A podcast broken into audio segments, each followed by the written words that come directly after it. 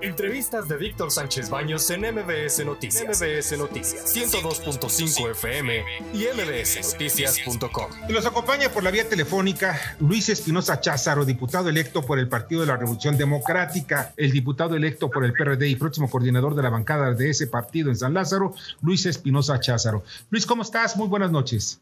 Bien, Víctor, gracias. Buenas noches para ti, buenas noches para toda la gente que nos escucha.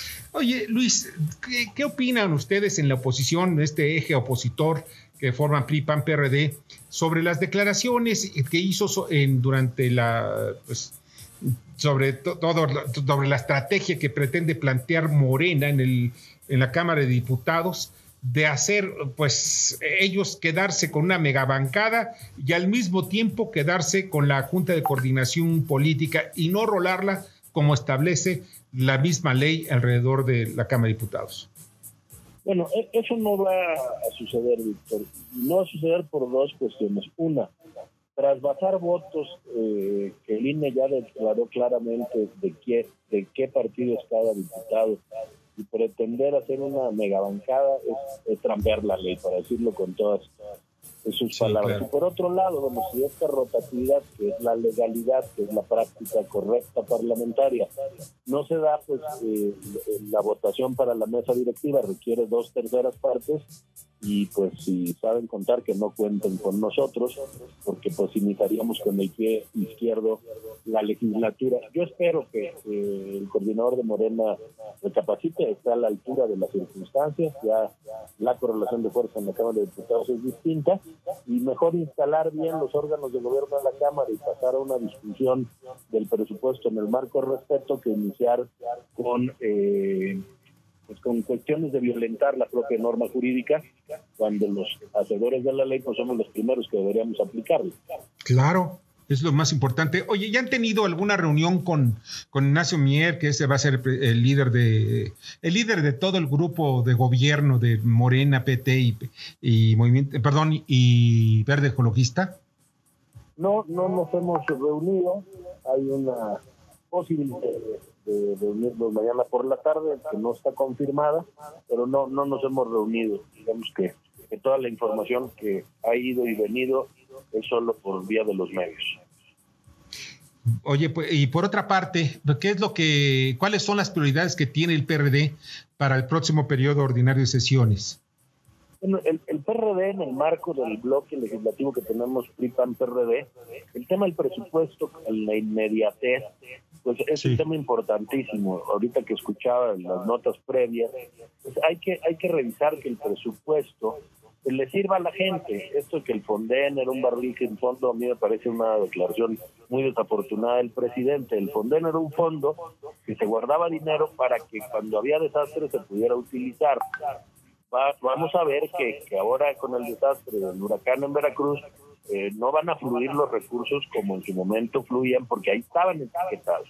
Entonces nosotros vamos a presentar un presupuesto alternativo al que presente el Ejecutivo con recursos para las causas que realmente necesita la gente.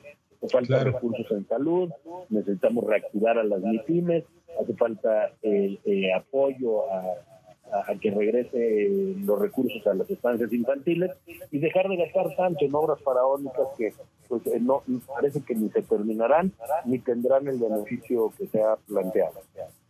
Bernardo Sebastián. Sí, buenas noches. Eh, conforme a las iniciativas que plantean presentar, en alguna de ellas estaría concretamente generar o crear nuevamente estos, estos fideicomisos porque honestamente yo no creo que el presupuesto pueda salir para pues todavía hacer un fondo nuevo.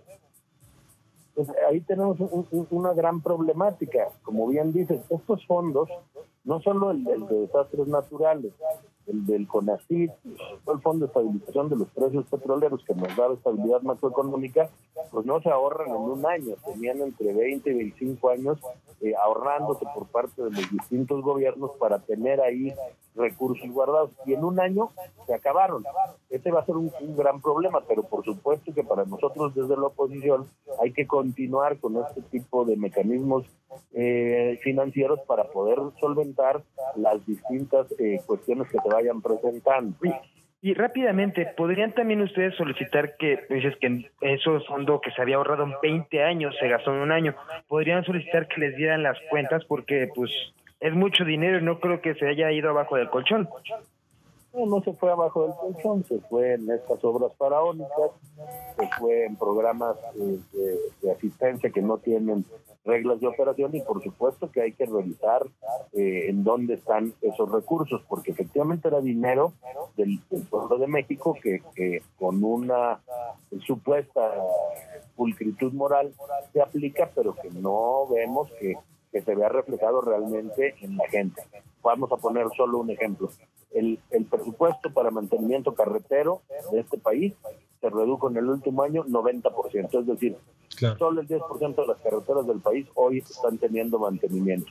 Y esos recursos han ido destinados a otros lados, pero es muchísimo dinero que efectivamente habrá que revisar a dónde se está destinando. Sí, que también la auditoría no tenga miedo para revisarlo. En fin, Luis, te agradezco muchísimo que hayas estado con nosotros esta noche. Gracias a ustedes, buenas noches. Escucha a Víctor Sánchez Baños en MBS Noticias. MBS Noticias 102.5 FM y MBSNoticias.com. Lunes a viernes, 9 de la noche, tiempo del centro de México.